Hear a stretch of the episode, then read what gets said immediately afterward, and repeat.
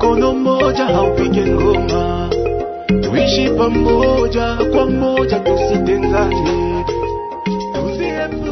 Salamu zetu ziweze kuwafikia wasikilizaji wapenzi wa mjadala tukae pamoja, kipindi kinachoandaliwa katika mradi wa vyombo vya habari kwa ajili ya mazungumzo toka shirika la Benevolencia, hayo kupitia vituo vya redio mbalimbali nchini Rwanda, Burundi na Jamhuri ya Kidemokrasia ya Kongo. Tukae pamoja ni kipindi kinachozungumzia haswa masuala yanayotishia amani na kuingilia kati ili kuboresha mshikamano kati ya jamii zinazoishi katika kanda la maziwa makuu. tukae pamoja, tukae pamoja.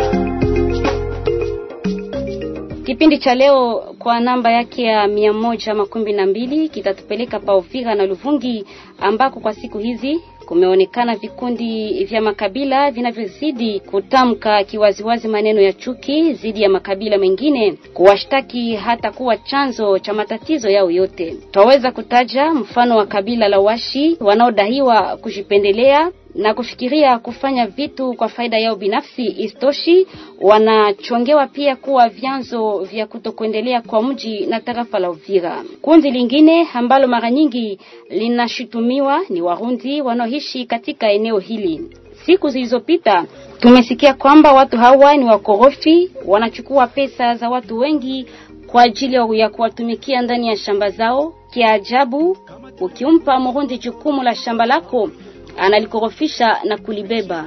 Msiwape mara tena wakorofi hawa makazi ndani ya shamba. Ni hivyo ametoa wito kwa wakahaji. Alikuwa mkahaji mmoja wa Luvungi wiki iliyopita. Ujumbe huu ulipelekea kuripotiwa kwa hali ya kutoaminiana miongoni mwa baadhi ya wakahaji wa eneo hilo ambao tayari wanasema hawaoni umuhimu wa kuendelea kuishi pamoja na Warundi kwa sababu wanafanya makosa kadhaa na visa vingine vya unyanyasaji, jambo lililopelekea kuwepo kwa mizozo mbalimbali Paluvungi, alivyotaja mkahaji huo. Kwa kuzungumzia hayo, msikilizaji mpenzi, tutapokea ndani ya studio humu bwana Shukuru Shemitalo ambaye ni analista ya sosiologia. Karibu na ujambo. Jambo sana, asante kwa aliko.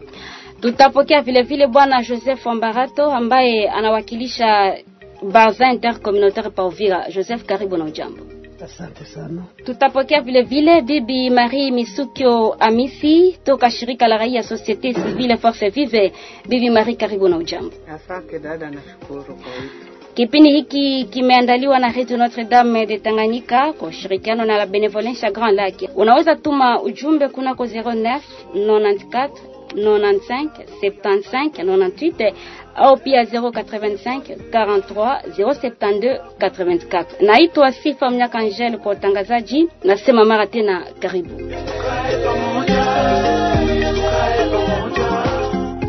Na kwa kuandaa kipindi hiki, mpona msikilizaji, tumehojiana na wakahaji wa moja wa Uvira na Luvungi wakatoa mtazamo wao kutokana na kwamba shutuma uh, zinaripotiwa kati ya makabila mbalimbali, wakatoa vile vile njia za suluhisho. Mwenzi wetu Felix Kambaza toka Lufungi amezungumza nao. Watu wana tabia ya kusema kabila zingine vibaya, kwa sababu pointi ya kwanza, wale watu ni watu ambao hawataki kushirikiana na wengine, yaani wale watu wanajitenga na wengine, ndio maana wanawasema vibaya. Ya pili ni kutokuwa na uh, upendo. Ile upendo ndio natumana wale watu ambao wanasema wengine vibaya, kwa sababu ukishakuwa unanipenda hauwezi, hauwezi kunisema vibaya, na kishakuwa unanipenda unaweza kunishiriki na tunashirikiana katika kila kazi zozote zile ambazo unaweza, uh, zianzisha wala nami naweza zianzisha wakati nimeanzisha kazi na au aiza wewe unaanzisha kazi, kwani kwa sababu tunapendana na tunashirikiana, tunaweza tukashirikiane na tunakaa pa umoja na ukosefu wa uh, amani na ukosefu wa kutokuaminiana, ndio maana inatumana watu wanasema wengine kabila zingine vibaya hapa. Kuepuka hali kama na hiyo ni kusensibilize, ni kuleta watu kuwa, kuwahimiza wakae pamoja ni kuwahimiza wapendane, kuwahimiza wajue wawe ni wakina nani na wenzao ni wakina nani, na mtu mmoja hawezi akafanya kazi na hawezi akafanya maendeleo. Maendeleo inaomba watu kushirikiana na maendeleo inaomba watu kukaa kwa umoja. kumaanisha kwamba kuna watu ambao huwa hawapendi zingine makabila, ndio maana huwa wanazisema vibaya zaidi sana, na unakwenda jikuta wanabagua zingine kabila, na ndio maana huwa wanazisema baya na kuzichukulia tu kama isivyokuwa ya maana. Kusema kwamba tu, tuwe tu kwa umoja na kila mtu aone mwingine mtu kwamba ni, ni wa maana. Ni sababu kwanza hawawapendi na hawataki kuwaona kuona maendeleo yao gisi wanavyoendelea. Kwa kuepuka hiyo tabia, ni kwamba tu naweza kusema tupendane na kila mtu aone mwenzio kama ni wa thamani mbele yake, na kila kitu ambacho atakifanya inabidi tu tupendane, tufanye kwa umoja na undugu pia. Batu banapenda kusema vibaya juu ya wengine watu kutokana na gisi ye mwenyewe hajijui kwenye kwanza hajijui yeye kwanza ni nani, anatukana wengine, anachamba wengine, lakini hajui kwanza yeye ni nani, anajisahau na hajui kwenye alitoka. Yeye anapenda kusema kama weye uko kabila fulani, wewe uko kabila fulani, au kabila yetu wewe. Weye sasa unajua ulitoka wapi? Kifuliru inasema hivi, imbunge yeshekembolo inataka kuambia kama ndo habari hiyo, ni kusema kama hiyo tabia iko hapa kwetu Luvungi sana sana sana, tena sana sana ng'ambo ya kusema vibaya watu wengine au kabila zingine sio vizuri na sio kabisa vizuri, kwa sababu unapochunguza sisi sote ni binadamu na kila mtu ana haki eh, ya kuishi mahali popote pale anapopenda. Ningilisaidia tu wenzetu ambao wanakuwa na tabia mbovu kama na hiyo, wajiazari na waweke mbali tabia kama na hiyo, waelewe kwamba mutu ni mutu. Niseme hakuna mkongomani, hakuna mrundi wala hakuna mnyarwanda, sote tuna mwili umoja na sote tu moja Mimi nawaza kwamba shida kabambe pale ni instation ya laeni, paske kama watu wanakohabite wanaongea, development inaweza kuwa sasa. Kinyikio natuma nakutana watu wenye bako mal intentione njo wanakuya na ile mawazo kusudi walete hene katika watu, kwa sababu tukisema wamushi njo wanaleta wanatuma development itakuwa hapa kwetu. Uh, ukiangalia si wenyewe sasa wa, wakaji wa Uvira sa wenyewe tunafanya nini kusudi tuendeleshe ile development ya hapa kwetu? Si watoto wa Uvira kwanza ndio tunapaswa kuwa kwanza na maplan za development. Tunaanzisha nini kusudi wale wengine watusaidie juu kwanza, kama tunasema ni wamushi ndio hawaendeleshe Uvira, wataendelesha aje? Sisi kwanza tunaendelesha, kisha si wote tunaungana mkono mkononi, kwa sababu akianza sema Murundi Murundi, eski wakongolea wa waifanyaki. Donc mimi nawaza tu ni ile esprit ya hene kutafuta watu wasiishi, wasiishi kwa a, amani juu paski unakutanaka watu washatia muesprit kwamba Warundi njo wana, wanakuwaka wanafanya ile mabaya, wamushi njo hawaletaki development kwetu. Nakutana ile yote ni vitu washatia muakili, lakini kama kuko madialogue watu wanaongea na ikibidi hata kusensibilize ile ba peple kule wale vingine washatiliwa mu mawazo inaweza kuwa mzuri sana, lakini ya maana ni kuwa watu wanaongea, tunaikala pamoja uturu ya table. Tunaongea uh, hali ya kuendelesha kwetu aweza kudevelope milie yetu na watu wote. Sasa tuko na tuko na shirikisha kila mtu ili itakuwa mzuri sana.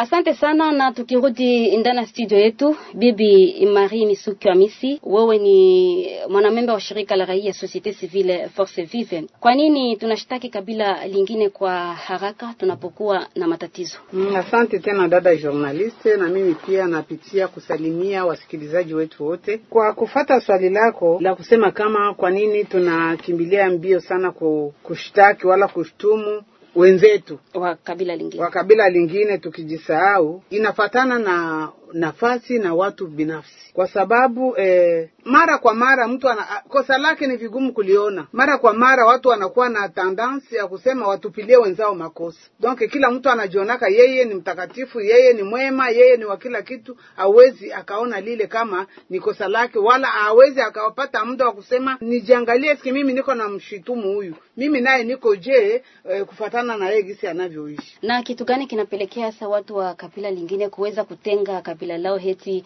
haliko chanzo ya shida ambalo wanalipitia, na wakati wao labda wanashiriki katika shida hizo, labda ni kwa njia zingine. E, ile inafatana na umimi, kujipenda. Hata ndani ya nyumba utaona mtoto anaweza akafanya kosa sawa, wanamkamata asema sio mimi, ni fulani, anamtaja tu na anajua kama ni yeye. Anapenda lile kosa lisimwangukie yeye liangukie mwenzake. Na ni ile ile inayokuwa katika kabila wala watu wamoja wamoja wanaofanya vile wakati wanaona kitu kimeharibika wanabebesha mzigo wenzao wakijisahau kama wenyewe hawakuweza ku, kuingilia kati Bwana Shukuru Shemitalo, tunasema tena karibu. Asante sana. Ndiyo, unakuwa analyste sociologue. Inawezekanaje kwamba kati ya makundi ya makabila uh, wanaochangia maeneo wanakoishi kuweza kulaumu jirani mwenzie kuwa chanzo cha vitu vyote ambavyo haviendeki? Ndio, naturellement ile tunaita ego na ni hali ya kujipendekeza, kujipendelea mwenyewe. Pia uh, kwa habari ya marelation katika hali ya jamii, mtu anajirefere na pase na yale yaliyopita, na yale yaliyopita yanafanya kuwa msingi wa maisha ya leo na yatakayokuja. Na kama unakutanisha majamii wala makabila zinatupiana ma, maneno ma, makosa yote yanayopatikana katika jamii, kwanza nategemea na madhaifu ambayo inakutaniwa katika jamii nyingine, iwe mtu wala jamii yote huwa wanaimwagia, sababu watu hawasiportake souffrance wala kusiporte ma problème c'est pourquoi mtu anakuwa na hali ya kuitupia mwingine ili apate soulagement ya mateso ambayo anayapitia. Na ni kwa nini hasa inakuwa rahisi kuwalaumu watu wengine kila mara kulikoni kuchambua kindanindani matatizo? kuingia kindanindani katika hali ya kutatua uh, ile maproblem, kujua problem inatokea wapi, iko kidogo sana kwa mtu ambaye anaishi, mateso, anaishi magumu, na anajua kama hotel wa hii matatizo ni mtu fulani, c'est pourquoi iko na tendance ya kumwangushia. Usi haiko fasio ya mzuri ya, ku, ya kuishi katika jamii, wakati unaangushia kama tatizo kwa wengine, unasahau pia kwamba jamii lako la kabila lako ambalo unaishi ndani na mko wale watu wanaweza kuwa chanzo ya ile ile maproblema ambazo mnaishi mwa ile societe. Pia niseme kwamba inatokana aussi na maprecision na maprenotion enye watu wanakuwa wanatupia ngine makabila kuone kama tu ndio kuwa chanzo ya ile matatizo. Ndio Bwana Joseph Ambarato unawakilisha hapa Barza Intercommunautaire ya Uvira. Katika mafasirio yetu ya mada hii ya siku, ulisikia namna gani makundi ya makabila wanatupia watu wengine masemi ya chuki, hata wanawashutumu kuwa chanzo ya shida wanazozipitia. Ulisikia namna gani washi walilaumiwa katika mji wa Uvira wakitajwa kwamba wao wanafanya vitu kwa faida yao binafsi, na Paluvungi ni Warundi ndio wameshitakiwa kuwa wakorofi. Kwa upande wako, kwa nini wanamemba wa jamii kuonesha hali hiyo dhidi ya kabila lingine? Eh, asante sana mama journalist. Huku kwetu Uvira ni hivyo, tuko mbatu venye balipenda kutudomine sana, na ndio maana unaona kama Uvira tuko mu, sous development. Unayua mama, kama Uvira ni deuxième ville ya province sur le plan économique. Si hapa tuko na deuxième port ya nchi, port Kalundu. Leo si hapa tuko na frontiere ya Kavimvira inaingiza pesa nyingi. Leo hapa tuko na omwe 4 à 5 pays zenye ziko kumalimiti. Donc c'est pour vous dire que Uvira iko tajiri na ukiangalia situation yenye Uvira leo ina traverse tunashindiwa. Kwa nini nasema hivi? Hapa kwetu tulipata meri. Ukaangalia leo nafikiri mama Misuka hauze auze ni contredire na sociologue. Il y a des recommandations zenye natoka Bukavu toujours ba baoke baongezeye ku batu ya Uvira.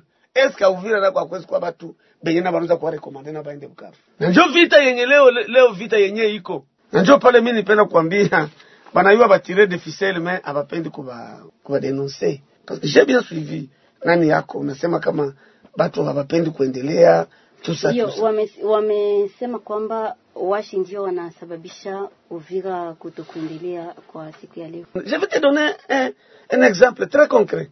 Tulipigwa na Maya, ingelikuwa ingine nafasi, eske kama leo batu wako wanahangaika mahema? Ngoja ngoja ngoja nikwambie, lakini ingelikuwa nyingine fasi. Moi je parle re- responsable. Kama leo balisha balisha kukire mtoto, sa demande kwa pour un gouvernement responsable? Meme mu projet ngoja sia meme mu projet za ku za ku developer meme province ya Sud Kivu. Uvira n'avait pas été aligné. Pourquoi? Ndio. Na kwa kikisa ya mai. Wambarato, ume, umesema kwamba ni watu wa nje ndio wanasababisha Uvira isiendelee leo. Sisi wakaaji wa wa hapa tunafanya nini ili kwamba Uvira yetu tuweze kuinua? Sasa unasema kama tukitafuta leo kuinua Uvira, par exemple, naona kama leo mnaweza kamata mawazo ya kusema tufanye hivi, mais la province ne peut pas accepter que babachie le maire de la ville est ici. Leo anaweza banaweza ange ba- bangemwambia maire hivi unapigwa na hii minyanga yote ya ya mai madifikilite mumeri yako achana kwanza na franga zote za meri uzi, uzi nani uzikusanye uzitumikishe. Hizi franga zote zenye ziko zinaenda zote iya de l'argent zenye zingia hata mubanke mama. Zenye zinapaswa kutumikia hapa meziko zinaenda inji mimi kenye kiko tu ni, ku, kuomba Mungu atusaidie hao watu watoke muroi yenye wako nayo. Haufikiri kwamba tabia hii ya kuwashutumu wengine kuwa vyanzo ya shida zote ambazo tunapitia, hauwazi kwamba inaweza kuhatarisha uhusiano kati ya watu? C'est vrai, hivi vya kusema sema vile, d'une part c'est une correction, ni kutafuta kukorije, sababu mieux vaut une réprimande ouverte qu'une amitié cachée. Kama vyote vinasemeka Moi, j'aurais souhaité que mimi nilisoma na Wanyamlenge, je joue avec eux, on partageait tout ça tout ça tout ça. Tulikuwa ba batoto, tunaingia humu tunaingia humu, banaingia humu wanaingia humu. Leo kuko konfli, leo mwenyewe kusaidia hiyo konfli ni lazima wazee wa msara wakutanane, waambiane wazi. Kila mtu anasema no, hivi mmoja wetu anaambia niliache nende mjai tulikuwa. Mimi ningeomba sababu tuko katika mjadala wa kutafuta amani. Sasa vile mama alisema, unaweza kuondane mbarato emove kumbe na wewe uko primove kukote ingine? Batu nikutanana tu anambiana noir sur noir. E bwana wewe unafanya kai unatuambia kama eh, sepuru habitation cohabitation pacifique. Nafikiri vile. Mm. une cohabitation pacifique signifie quoi? Huyu na huyu na huyu wanaleta michango tunaitia pamoja tunaendelesha. Na unasema mimi sitaendeka tena mwaivi na mimi nawaza kama hivi ya kusema juu ya nasikia sana unasema juu ya batu ya Bukavu bamushi ndio vile Mungu aliwaumba. Kuko mtu mwenye iko na esprit ya kudomine, kuko mtu mwenye iko na, na esprit ya, ku, ya kukamata supremacy. Na kwa mtazamo wako wa Mbarato, unadhani kwamba washi wanafanya uh, vitu kwa faida yao binafsi? Mademoiselle, nikwambie nao wako nafanya vile ni que niyo ndio nako kuchungu ya kupakula. Na ukaenda Bukavu, c'est plus pire. A Bukavu kuko problem entre mushi na mureka. Bote wanapigania ki ki ki ki. Or, mukishakuwa muvile sawa ile ni kuchanganya na hata kama ni washi njo wana, wana, wanakuwa kwenye chungu ya kugawa. Ndio. Mm. eske hakuna kitu kabila zingine zinafaidika? Ndio wa, watu zingine kabila zinafaidika. Wiwi haiyakuwa vibaya kama vile watu vraiment mina mina liaka watu wako na obligation kuikala fasi moya. Si s'agit de partager on partage dans la commune. Asante sana. Bibi Marie Misukio Amisi, unafikiria ni nini inafasiria hiyo hali ya kugeneralize na wakati ni mtu mmoja ndiye amekosa? Mimi nafikiria kwanza ni hapo mwanzo wa, wa udhaifu wetu, kwa sababu hakuna kabila moja lile tuseme tuseme hapo Bashi wala Barundi wala sie Bafulero Bavira bakakutania sema wewe wote mkuye huku tuseme swali fulani juu ya Barundi wala tuseme juu ya Bashi, hakuna wala tuseme juu ya Bavira wala Fulero, hakuna. Inakuwaga ni batu, ni mtu binafsi na kama ni mtu binafsi anawasi, ana, ana, anashirikisha wengine watu fulani fulani hivi, na pale vile wanakuwa wanasema nao ni kabila. Hapana, sio kabila, kwa sababu kwe, tuangalie mu vitu vyote tunavyoishi kwa leo. Hakuna neno wala tendo utasikia kama no kabila fulani lilikutanana kwa ajili ya kusema neno fulani, hakuna. Donc tuseme mtu binafsi fulani fulani, kwa sababu leo tunasema ni juu ya ya ya washi par example, ndio maana Uvira iendelee juu ya nini? Kama ataweza kuwa ni mtu tuseme ni mtu fulani mwenye iko kukichwa cha madaraka, wala mwenye kuwa na uwezo wa pesa, ndio ametuma sisi tufanye hivi, lakini hapana kusema kabila, kwa sababu gisi tuko hapa hivi, kunakuwa pia washi wengine wanateseka kutuzidia. Kuko mshi mwenye leo iko anatembea bila viatu, pengine kule vijijini, na na washi ndio anatawala. Kabila sio, hautaenda mkuta fasi fulani na sio ule ni kabila kabila ni kitu kenye hatuwezi tukagusa, na ndio kwa maana kusema aseme no, tuseme Wabembe wote wa washi wote Wavira wote, ile ni makosa. Ni vizuri kutaja mtu kwa jina lake, ikiwa ni kwa jina au ni kwa kazi yake. Na je, Uvira ha hakuna washi ambao wanafanya vitu ambavyo vinasaidia Uvira kuendelea mbele? Bako leo kuko bashi we banajenga, kuko bashi we banatumikia hapa, kuko bashi wenye banatuowea, unasikia, na kuko bashi wesie tunaowea Donc sisi wote vile tuko oblige kuishi pamoja, tusihukumu wala tusishtumu kabila, tushtumu mtu mwenye kubeba madaraka au mtu mwenye kufanya vitu vibaya. Sio mawazo mazuri ya kusema kwa ile tuweze kujenga amani, tuweze kujenga mawasiliano. Hapana, unakuwa ulilipa mtu franka za shamba, ule mtu uliolipa franka za shamba amekudhulumu shamba. Eske ile shamba ni na nini? Ule ule mtu ni kabila ni Josefu petetre ndio mwenye ulipatia zile franka na akapenda kukudhulumu. Na ile pia sio kwa ile kabila tu, hata kwa kabila zetu sisi wenyewe. Unasikia? Leo kunakuwa maprobleme hata mumajamaa utaona muko muko tu vile dada alienda akauzisha parcel. Unasikia vile? Vile akuzulumu ni kabila utasema sasa ni kabila gani? Mwe wote mnachangia kabila moja. Utasema ni kabila gani? Ni mtu binafsi. Ndio maana tunaomba kama ni vizuri kuwa tunataja kila mtu kwa jina lake tutasema burundi hakuna wakongomani donc batoshe bako ba- bakurundi huku baende kwabo na sie kule kwabo batoshe bakongomani nabo bakuye huku.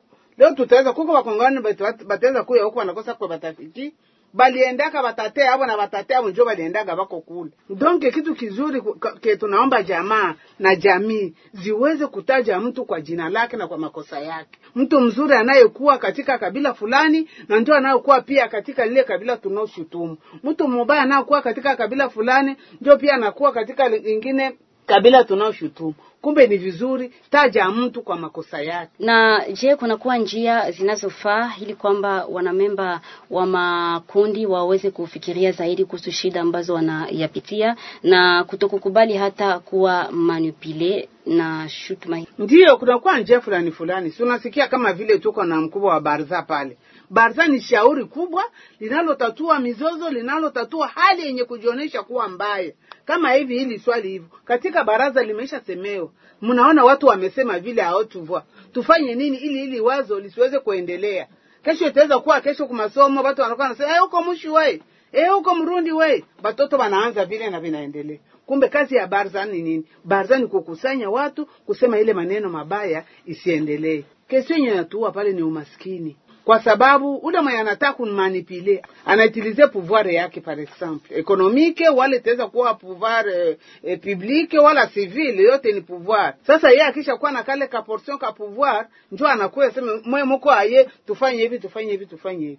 Lakini ile tujue kama wakati tunafanya vile tunajikosesha tunajiunguza sisi wenyewe. Na tunawakatala wale wenye kupenda kumanipilia watu ni juu ya maentere hapo kwa sababu kama anatuletea ile kidogo yenye e, kuna kabila zinasema kama vule wayulu ya ngozi ya ngombe ndio banakuletea kwenye nyama ilikuliwa uyui banakuletea kisha we unalungula kumbe yeye iko na entere na yua kama atakupatia ule binofu budogo lakini ngombe mzima yeye ndio anakula kumbe sisi watu sisi raia sisi jamaa jamii tuweze kujua kama kwa nini huyu anakuja kufanya hivi Shukuru Shemitalo, analiste sociologia, kwa kuonyesha hali hiyo ya kuwashutumu wengine kutokana na shida ambazo tunayapitia. Ni kibaya gani tunaunda uh, kwa wale wengine tunapowashutumu makosa yote? Na tunapowashutumu makosa yote huwa tuna kreye ile tunaita rapport d'opposition permanent. Donc watu wanaishi katika hali ya kubaguana kila siku, na hiyo inatokana na mauvaise relation ala ma, matendo mabaya ambayo imekuwa enregistre muda wa, muda mrefu, na nitaka kurelativize hii point mama Marie Misuko anasema kama mtu ni, ni mtu tu, hapana kabila. Unajua tunakuwa na mtu akisha kuwa leader wale wiko mara moja na connotation tribal tribal au ethnique, hata kama akuwa mandate na kabila lake, lakini sababu amesema inakamata na kabila inakamata naye binafsi. Jambo lingine nataka kuonesha kwamba tunapoishi katika ile ma, ma, ma, ma, mahali ya kupatia wengine mabaya yote ile madhaifu yote, tuna kree ingine kitu ambacho kinatufanya kuogopana. Ile hali ya kuogopana, unaweza jua kama hatutabasosia ba muvyetu sababu haba habatupendaki, mna kree ile conflit yenye iko mlatence na inafanya marelation zinakuwa tre tre mu watu hawatasogeleana vilivyo. Na jambo la tatu tunaweza kusema pale, hili hali ki, ya, ya, ya, kutupiana mabaya yote ina, inafanya uh, kukue kupili ya communication. Naona tukasema ngali tunaoeana tunafanya ile kuoeana inafikaka kesho watu wanaanza kujisepare, watu hawata kolabore vilivyo. Sababu gani? Tunaendekisaka ile kabila kama hava havatuonaki yako hava havatupendaki hava wanafanyaka hivi, na ile muma- mumaisha ya, ya, ya kila siku ya, ya watu ni, ni hali yenye haiko haiwezi permettre development wala watu kwa mcohesion wala mu- muvie yenye iko pacifique socialement. Mm. Bwana Joseph wa Mbarato, uh, je, ni nani kati ya, ya viongozi au wale wakuu wa majamii wanapaswa kuwajibika kwa kuzuia mchakato huu wa watu kushutumia kabila lingine? ni sisi kwanza wa, wa le pouvoir sa vile mama alisema le pouvoir tusiwe partial probleme ni nini kumasomo atuambia un, pro, un problème égale une solution nafikiri ni vile bwana sisi. je vais vous donner un exemple mfano wangu ni sawa huu wa Burundi mwa hizi pays zetu zenye za mpaka Mhutu na Mtusi, bote ni Warundi. Me mnasema huyu ni Mhutu, huyu ni Mtusi. Oma vuvive mnaishi nyi wote katika nchi na mila zenyu ni hizo. Wakati nilikuwa nafundisha kule, nikaambia pa- wanafunzi huku kwenu mko na tribi mbili, mesie na mna- na mnaangalianaka kumapua shenuo Kongo senepasa, si tuko mia za makabila. Lakini tunayuana, tunapendana, tunakunywa, tunalala fasi moja, tunatembea fasi moja. Mimi danze meme hotel, mtoto mwanamke anauza wa mhutu anauza penda anauza penda gaso wa, wa mtusi, lakini wazazi tamwambia no, tafuta wa kwetu, na hiyo nani haitaisha? Paske meme les enfants qui naissent bako wanazaliwa na ile esprit. Mimi nilisema inabidi saa vile mama alikwambia, hii mjadala tu kwemu ni kuita wazee wa busara, tunaangaliana mumacho, tunasema mwenye tena ataendaka mwa hii njia yenye haiko halali, njia tafuta kutumaliza kutugabula, huyo mutu tumu, tumfukuze atutoke mwa mufuliru, Nitaitika na nitaheshimia vile venye paze balisema mama mubembe au baba mubembe baba murega mushi tusa dayeri venye uko nasema. Miye mushi akishajenga nyumba mwa hii Uvira leo? Anasaidia watu ya Uvira, anaendelesha Uvira? Ndio. eske vukwayeke bale batoto mushi alizala umu? Banaiwa mashi? Atakuwa na bambia bambia ile mashi mia batamwitikia banaweza kuwa wanatembeaka na venjabo bavira atajifunza kivira. Anatembea na venjabo babembe atajifunza kibembe. Vyenye batu wanapaswa kuwa wanafanya. Mimi nawaza ni kuikala fasi moya nudi la verite rien que la verite. Na tunaangalia koma de passe kugeneralize ndio makosa. Ruboneza Ambarato alisema hivi. Me tukisema bafulero yote mimi lezinosa tunarisikia kuba- kubainkiete kwetu wenye bakufanya. Mimi nawaza kama sisi tunasema watu wote tuseme jina ya mtu. Kunaweza kukawa saa vile vraiment ya kusema sema huyu fulana alitufanyaka hivi. Ndio me kusha tumika ba gouverneur ba msidi Kivu Barega il y Bangala il y a des des des, des, des Kasayen il y a des Shi il y a wa kwetu Malago atumika pale. Est-ce que faida tuletea huko? Il, il a travaillé pour le compte de la province. Et surtout kishakuwa un homme politique. Usiseme aseme mimi tajiendea kwetu Uvira je vais travailler chez moi Uvira. Pa ushakuwa ministre Mungu deja ministre wa republiki, hauko tena ministre wa wa, wa, Wa kabila. wa kabila hapana ndio. Na je, Wambarato, kuna mahali kunakoendeshwa mazungumzo ya wazi na ya pamoja ambako makundi za makabila tofauti wanakutana ili kuzungumzia shida zinazo wanazokabiliana nazo na kuepukana mara tena mambo hiyo ya kutupia wengine mabaya yote. kama leo batu wangelikuwa ba- baache vitu ya ironi lironi socratique banaacha ironi banasema mimi nitaambia baratu jua nini yeye halimake afanyake kazi. Meleo, iko anauza magari na haiko mtu waleta hatumikake. Hizo faranga zinatoka wapi? Tumwendee au mbarato alifanya hivi. Mbarato anapenda sana matini- ma- kwenda kumaparke kufanya vitu vibaya kusemana ku- kukomprene. Bak- batu akishafika naambia ni nini yenye unapataka mwa vile vyote unaendaka huko nafanya acha wizi acha mauaji acha acha na nikaona wale wazee wote wana tout le monde wananiambia sema weye weye weye weye. Kama niko mtu wa akili nitaacha ile mabaya yote niko nafanya. Batu ni kuitana bazee tunaambiana ukweli. D'ailleurs j'aurais souhaité un jour. Nasikia hii emission ya mzuri. Taambia kama vonomelesa yenu Benevolencia. Eh, atuite siku moya atuite siku moya aite wabembe wafuriru wavira washi wanyamulenge et c'est tous les élites et nous allons sortir tutatoka humu humu. C'est comme kunani ku, ku mauditoire mauditoire watu wanakoroganaka. Mnasemana mubaya da yeye twa twa twa twa mais en sorta mtu aiko na, na benye moya itakula 10 personnes. C'est mademoiselle. Asante sana Bwana Joseph wa Mbarato. Kabla tuendelee zaidi, labda tungepumzika na burudani hii ya Prof Patient, ikiwa ni msanii hapa Uvira, na kisha tunakuja tena ndani ya studio. ulio yaona labda sivyo unavyoyazania. Linda ulimi wako sana, usihukumu haraka, chunguza vema, labda wajidanganya.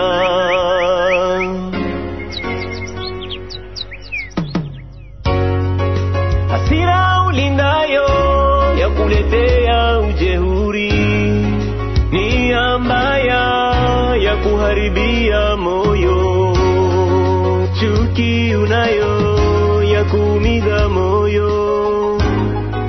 Angalisho, kesho italeta hasara mjini.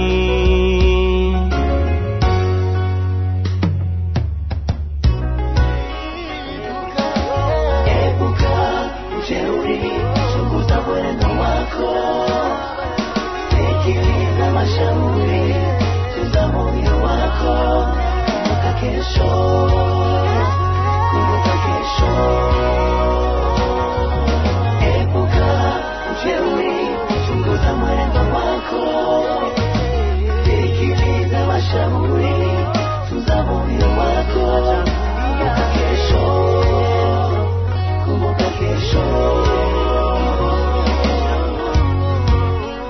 Tuza madonda ya ndani ya moyo wako, ndugu yangu, badilisha mwenendo wako na mawazo yako. Hakikisha ndugu yako siye chanzo ya mateso yako. Na tukirudi tena ndani ya studio yetu, Bibi Marie Misukio Amisi, shirika la raia linafanya nini kwa kukirebisha shutuma hizi dhidi ya kabila zingine ili kufanya watu waweze kukubaliana na kuishi kwa pamoja, na engagement zenu ni gani ili kwamba shutuma hiyo ziweze kuisha? Sisi eh, kama shirika la raia Force Vive tunakuwa na na kitengo kinachohusika kuweza kufanya eh, maanalizi kufatana na maneno fulani fulani ya chuki yenye inaweza kutokea katika jamii. Tunakuwa na kile kitengo donge, tunaendelea na ile kazi yetu, na sisi tunajiangaje kwa kusema tulete amani, tuangalie namna gani tunaweza kuacha ile maintoxication, ile mamanipulation, ile mageneralization, ile vyote tunasema kama ile a vraiment haituhusu, haituhusu, na tuko tunafanya sensibilisation de façon que vile vitu katika jamii visiweze kutokea tena. E, sosiologa alisema no, mtu akishakuwa na pouvoir akisema tu maanake anasema kwa ajili ya ya jamii. Hapana, akisema kama tuseme ni mis, ministre par exemple, anasemi kwa ajili ya kabila yake, anasema juu ya province yake yote, anasema juu ya pei yake yote, lakini hawezi sema kwa ajili ya province ya, ya jemeskize ya kabila yake. Unasikia kule, donc yeye anavala chapeau ya ule uwezo wala ule ile pouvoir yenye iko nayo, avali pouvoir ya kabila. Ndio ile data journaliste ni kusema kama vraiment tuwe tunatia umbalimbali kati ya ya mtu binafsi, kati ya kazi yake na kati ya jamii. Bebana na ule wako mwenye alitaka kunani kukueskroke shamba ni ule mtu binafsi, mlisikilizana naye, kwa sababu hata sasa mlisikilizana, hakuna kabila mliishi. Donc ni, ni makonvensio yenu mwe bawili. Kama ni nani ni, ni mushi hakuna mushi mwenye alikuya akasema seme no, usitengenee usifyagie mbele ya, ya nyumba yako, usifakate mfereji mbele ya nyumba yako, juu ile yote ni maendeleo. Lakini kuko kunakuwa sisi sisi wenyewe hapa, batu wanapita mbele ya mlango wako wakasema huyu naye anangoya wakie wamtengenezea hapa kwake, ndio ajue kama tunakuwa mvile kuko be banasemaka vile dada journaliste, mimi nishasikia. Kumbe tusibebeshe mzigo wa sous development yetu ku watu. Sie wenyewe kila mtu ajikaze, angalie contribution gani yake ataleta ili jiji letu la Uvira wala territoire yetu ya Uvira iweze kuendelea. Sisi kazi yetu kubwa ni sensibilisation. Ni kama hivi tumekuja hapa. Umesikia kisi tume wenye watasikia hawatakosa kama kaneno kamoja ke katasema no societe si, Marie, Marie eh, Misujo mwenye alirepresente societe civile alisema haka kaneno tunaweza tukakashikilia. Oh papa Mbaratu mwali alirepresente Barza alisema haka kaneno sesiole ainsi de suite. Donc ni yaye ima sensibilisation ndio tutanani. Kama ikiwezekana tutaangalia pamoja kupangilia eske tushuke mita, nani katika vijiji, katika makartie, katika ma, ma, ma, ma, ma ile yote ita, itaangalia sisi sasa sisi wenyewe tutapangilia na wewe peke yako utakuwa utajua nini tupangilia kwa ajili ya kupiganisha hali hii inayotaka kujitokeza katika sisi wenye kuwa e, katika mji katika teritware ya Uvira. Bwana Joseph wa Mbarato, viongozi wa majamii wanatakiwa kuchukua jukumu gani ili kwamba kuzuia shutuma hizo dhidi ya wengine na zisizo labda sahihi? Sasa mama ashakwambia watu ni kukutanana, tunakutanana, tunaambiana ukweli, tunatembeleana, tunapana mapiste de solution, tunaambiana ukweli. Watu ni kutembeleana, tunaenda leo, tunaenda avec un objectif, twende tuone kwanza wafuliru bafuliru bana baimpite hivi na hivi hivi na hivi. Tutafanya nini?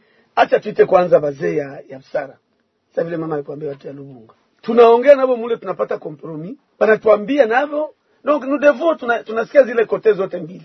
Kesho tunasema twende ku, ku Banyamulenge twende ku Wabe- tunafanya vile tukishavifanya vile honorare ici la mission. Nisikia neno mwazi nini tafuta kusahau ni ukosefu wa kazi.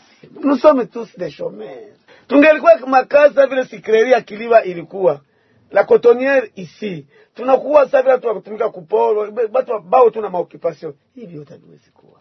Ya kusema huyu ni huyu huyu ni ewe basha nipatia kikwangwani yangu yenye nitatumika. Niende kwanza kufanya vitu yenye vitasikilika. No. Mpaka kwanza nimalize kazi yangu. Na nikishatoka kwa ile kazi mi nachoka. Nafika kunyumba mama ananipatia chakula naona watoto yangu tunaikala fasi mwana msingisi na nive lakini vya kushinda kumaligala ndio maana vinaleta hivi vitu yote. Ndio wambarato na kuacha kwanza viongozi wa majamii Barza intercommunautaire, sababu ni nyinyi ndio mnakusanyisha majamii hizo na viongozi wao. Barza intercommunautaire inafanya nini kwa ng'ambo yake binafsi ili kuzuia shutuma hizo ambazo tayari zimekwisha kuunda hali ya kutokuaminiana kati ya makabila tofauti? nilikuwa Kinshasa ku, ku, kuingine conference nikaambia batu tusifichane umu hizi makabila zote zenye muko mnauana hakuna kabila yenye tafika kwa Mungu kabla ingani na mawazo ya kumaliza ingine na person hawezi maliza. Hakuna nchi hakuna kabila za maliza ingine. Tusijidanganye. Mais nous serons toujours obligés kuikala siri ni même table. Tunaongea na tunamaliza nikamwambia pour qu'il y ait depot des armes tuambiane ukweli. Nikamwambia we mzungu natoka France. Hii diskuri ya siku wewe unaweza maliza fuyo ya umu. Ilifo batu tuambiane ukweli na usiwe na kote pamsha bafuliru batie bunduki chini. E, ba banyamlenge batie bunduki chini. E, babembe batie chini. Nikabausha barege bote batie chini. Meme tunaenda tunatafuta bale bazee tuchimbule na kwenye balifichikaka. Kila mtu alete yake ya mwisho. Mie yangu kabila yetu ya mwisho joy isasera la fin de la guerre nikasema tena tutaita eveke wa kwangu huyu. Tutaita mchungaji kavuye. Tutaita wachungaji yote banaikala fasi moya tunaomba mungu na zile bunduki tunasia yulu hivi tunamaliza na hakuna mtu atata- atataka tena vita. Amen. donc inaomba bazee tuambiane ukweli. Mimi nisiseme naogopa marimi sukio ni kuambiana ukweli kila mtu anadwate mwingine. Hivyo ana weye weye weye weye weye weye weye tukitoka kule la nuit porte conseil. Hii njo source ya mavita. Eske Barza haifiki kufanya ma rencontre na viongozi wengi wa makabila zingine hata wanamemba wao ili kwamba kuwaonyesha madhara ya hii mambo ya shutuma ambayo tunapitia leo? kama hii ni radio communautaire ita siku moja. Si mnakubali kwanza mnapoteza kama ni 200 dollars? Kapasa mko anatafuta amani. Tunaenda da, danzini zone netre. Tunaambiana ukweli kule kule bafuliru bawe bamembe bawe bavira kila kabila yenye iko muvira tusiache mtu paske ule mtu tutakuwa tumemwacha petete anaweza kutupatia conseil. La verite rien que la verite na pale tatoka kule tunapata solution. Alors wakati deja tunafanya ile kitu si wote ibarza intercommunautaire itakuwa na kazi. Msiende kuleta mtu mwenye iko Bukavu aseme mtamwingiza mule. No ile Bukavu hayu la situation batu ya Uvira yenye yako na traverse. Kamata batu ya Uvira tu voilà. Hii yote tunakutana nao kila mtu mwenye ana investir pour le compte ya, me, ya, ya, ya vile ya Uvira ile ile notre kifane bienvenu Wambarato wamesema kwamba siku moja nasi radio tunajitahidi ili Eh, kwamba kukutanisha watu. Ndiyo sababu shirika la Benevolence linaandaa vipindi hivi, na sio tu kwenye radio hii, inafanya vipindi hivi kwenye radio mbalimbali na inakutanisha hata watu wa makabila fulani fulani kufanya mijadala na kuzungumzia swala hizi. Lakini kwa ng'ambo yenu nyinyi Barza Intercommunautaire, eske hakuna shauri ambazo mnapana kati yenu? Mashauri tunasimama kila siku mama. Kungelikuwa kuna shauri singelifika hapa. Shauri watu wanakutana wanaongea le pour et le contre. Na vile ningelikuomba, mwa mnatembelea sana hizi maligala za wabiano. Vraiment ningelikuomba mi. c'est pas pour vous dire que ko ndio katafuta pana. Leo una, unaambia eh mama Misuki nitafutie ligala kwenye wabiana ma, magharibi na ikaraka. Unabatembelea pale unabasikiliza. Unaniambia Mbarato ligala gani? Unaambia sociologue di vous êtes moi vous êtes encore jeune. Eh ananitafutia babiana bakwenyu benye bako. Ne, usiende kuongea na wale watu wenye wenye hawawezi kukokota wengine. Ongea na wale watu wenye bako na bonne volonté kusikia panaweza kusaidia batu wengine kuwapatia mashauri na ndio maana tuko humu na venyewe tuko na venyewe tuko tunasema humu ni mashauri tuko tunatoa humu. leo naweza ambia mwenzenu naseme ukikutana mwenye anapita pale mjio mtandike kofi no sino mva batakwam- batakwambia kama uko mwenda wazimu lakini ukimwambia mtu anapashwa kuheshimia mtu mwengine hata kama iko adui yako. Me una bale watu wapatie makonsei za kujenga usiwapatie makonsei za kubomola. Na engagement zenu ni gani nini binafsi? kama hivi leo tuko humu mso mzangaje c'est déjà un engagement. Hivi yenye tunasema humu ndio venye tutafanya resisi basi nawe kama watu wako natufuata basi watatu na wewe kule kwenye mlikuwa leo mlitusema eh tulipasema mpunguze tabia. Wengine wanataka wengine wanapenda watu wafanye hivi wafanye hivi kusudi tu, tukokotane. Leo huko napita depite unaelewa mwa kuchagula? Tena mwisho atanichagula. Mbarato mimi nampendaka. Na mubembe na murega na Mkasai, meme meme meme le banyamure ile Burundi watanichagula. Lakini ukisema mimi niko mfuliru na bibi yako anarisia kutokuchagua Ndio, tunashukuru pendekezo lako bwana Joseph. Shukuru Shemitalo, analiste sociologue. Wewe kama vile analiste sociologue, ni pendekezo gani unatoa kwa watu ambao wanatusikiliza ili waepuke kusema vibaya dhidi ya wengine, na hata wakati wa moja wa makundi lao wanawahimiza waendelee kufanya tu mambo hiyo na kuwalaumu wengine kwa vibaya vyote ambavyo wanavipitia? ce qui devrait être mais c'est ce qui est c'est le contraire vitu tunavyoishi njo contraire na kama nilisema kama kwa leader politique wengi wanakuwa na connotation ethnique niko na cas d'espèce ya hapa Uvira kuna mtu alisema neno nje ya Uvira na alisema kwa niaba ya kabila fulani yenye sio yake niliona alipokelewa hapa sasa vile mfalme na watu wa kabila mengi hapa Uvira. Sipuru tiro ta sipuru que hakuna kabila imwambiaka aseme juu ile maneno ya, ya territoire Uvira Mwenga Fizi. Mais juu alisema na iko na connotation ya, ya kabila fulani alipokelewa vile. Niseme usi jambo lingine kwamba ima diskuri ene kweli azitokani na makabila, lakini zikisemewa na ba person elite ba notable ya mungine zina changer connotation. Aziko tena individu zina revetir makabila. Na wakati autorité vile tunasema ku niveau ya, ya, ya province kabila moja inaongoza zaidi ya miaka kumi na mprovince mko zaidi ya kabila kumi unagundua kama kunakuwa ile uh, mauvaise gouvernance na kama ule mtu akujibia sawasawa na matante ilikuwa anachungiwa raia wanapasha konekte kabila lake na hiyo ni, ni, ni realite yenye iko veki mprovince Sud Kivu. Kwa niaba ya watu ambao wanatoka ng'ambo na kuya kuishi uh, nchini Congo notamment près de la Ruzizi, bale watu ambao tunaita Barundi uh, Kiswahili vraiment je ne veux pas être populiste, lakini Kiswahili kimoja kinasema kwamba mbuti mmoja nyambaka mumaji, wakasema wote wali wanyamba mumaji. Nikutaka kusema nini? Wakati unaenda contre ma valeur morale ya kabila fulani, hata kama uko individu, ya tendance ya kuku, ya kuglobaliser.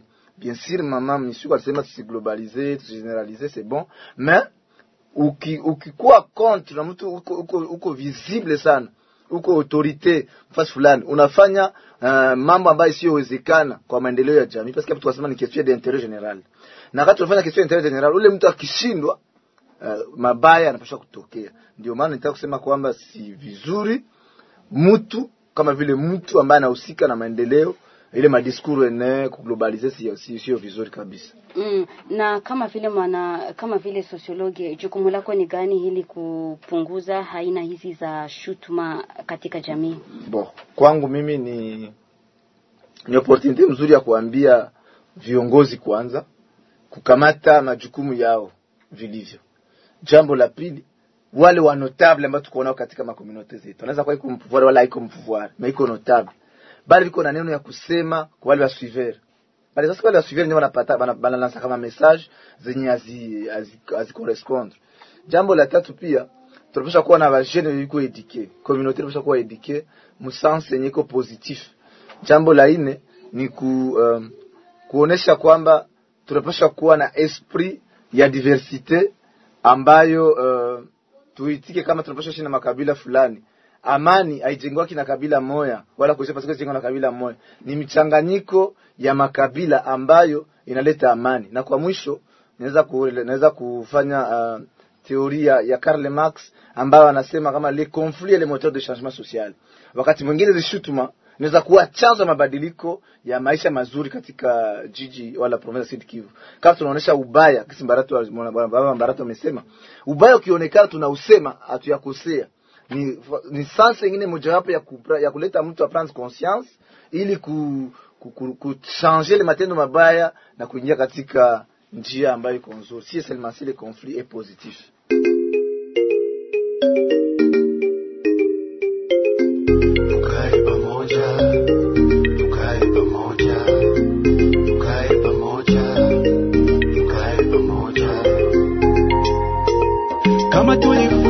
Mkono mmoja haupige ngoma.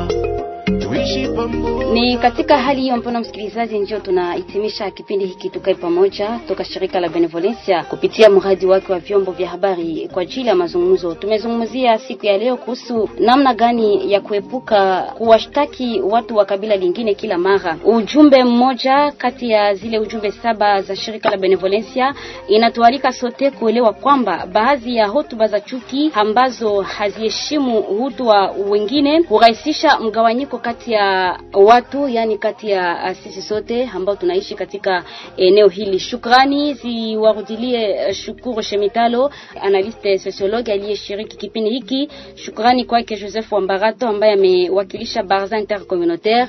Marie Misuki Amisi amewakilisha shirika la raia Societe Civile Force Vive. Tumesikia vile vile maoni ya wakaaji wa moja wa Uvira na Luvungi wakizungumzia kuhusu namna gani ujumbe za chuki zinasikika katika maeneo yao na, na wakapendekeza mapiste de solution. Na shukrani pia ziwafikie wale wa wasikilizaji wote ambao wametusikiliza na wakatoa pendekezo lao kwa kutuma ujumbe. Asante kwa pashaji habari ambao wamechangia, hasa kwake Felix Kambaza toka hapo Luvungi ambaye amejitahidi kwa kutafuta sauti hizo. Mimi Sifa Mnyaka Njele nimekuletea kipindi hiki tukae pamoja kwa siku ya leo. Tukutane tena wiki ijayo kwa muda na wakati kama na huu. Kwa heri na tunakutakia jioni njema.